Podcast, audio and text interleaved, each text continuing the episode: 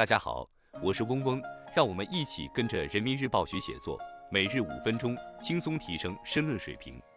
今天我们精读的题目是“让青年科技人才挑大梁当主角”，来源于人民日报网二零二四年一月十二日的人民时评部分，作者是刘诗瑶。文章的主题是科技人才。当前，我国科技创新步伐加快，气象万千，多措并举，注重实效。给予青年科技人才更多信任、帮助和支持，为年轻人创造更多机会，我国青年科技人才活力必将得到进一步释放。以下是文章全部内容。年轻人是团队的新鲜血液，他们头脑转得快，点子想得多，不仅能活跃气氛，还为解决难题提供了新看法、新思路。一位航天前辈的感慨令笔者印象深刻。正是出于这种惜才爱才之情，许多资深科技工作者甘当绿叶，用心呵护苗子，坚定托举潜力股，助力一大批青年科技人才崭露头角、发光发热。近年来，在高校科研院所、科技型企业，越来越多的年轻科研人员开始牵头国家重点科研项目相关的课题研究。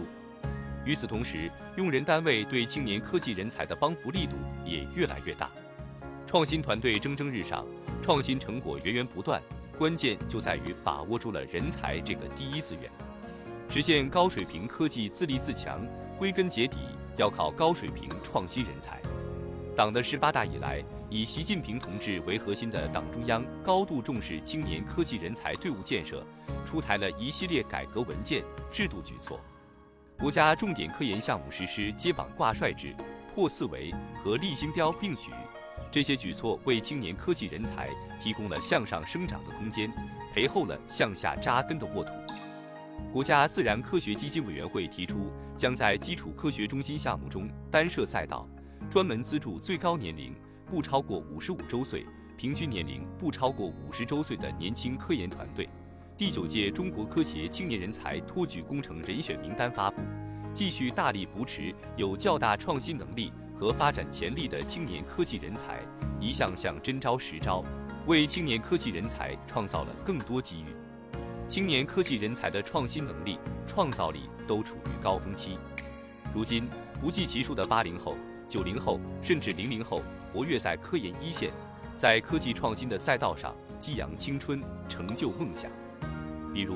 北斗导航。探月探火等重大战略科技任务的许多项目团队成员，平均年龄在三十多岁。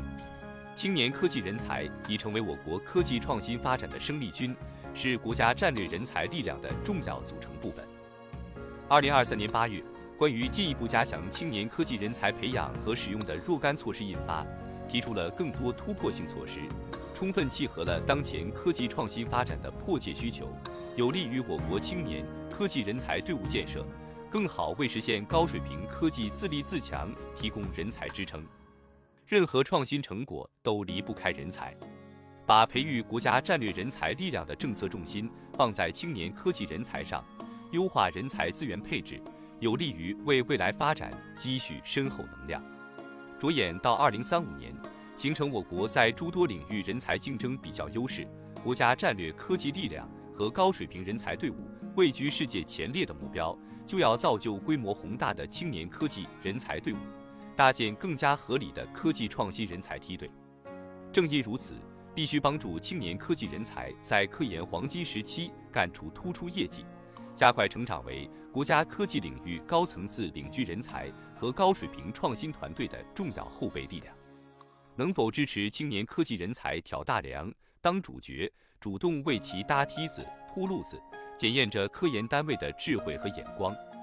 适当压力能够激发人的潜能，大考大练助人拔节生长。应因地制宜、因时制宜，建立健全符合本单位青年科技人才特点的制度机制，重点在青年科技人才职业早期提供有力有效帮扶，为他们创造更多成长平台和发展机会。同时，继续完善。符合青年科技人才特点的评价机制，激励青年科技人才全身心投入到科研上来，产出更多创新成果。当前，我国科技创新步伐加快，气象万千，多措并举，注重实效，给予青年科技人才更多信任、帮助和支持，为年轻人创造更多机会，我国青年科技人才活力必将得到进一步释放。以上是今日精读的全部内容了，感谢大家的收听。今天我们的精读就到这里结束了，十分感谢大家的收听。本文因编辑发布有所删改，如需获取完整版高清内容，可添加嗡嗡获取。日拱一卒，功不唐捐。希望大家继续坚持学习，你我终将拥有美好的未来，加油哦！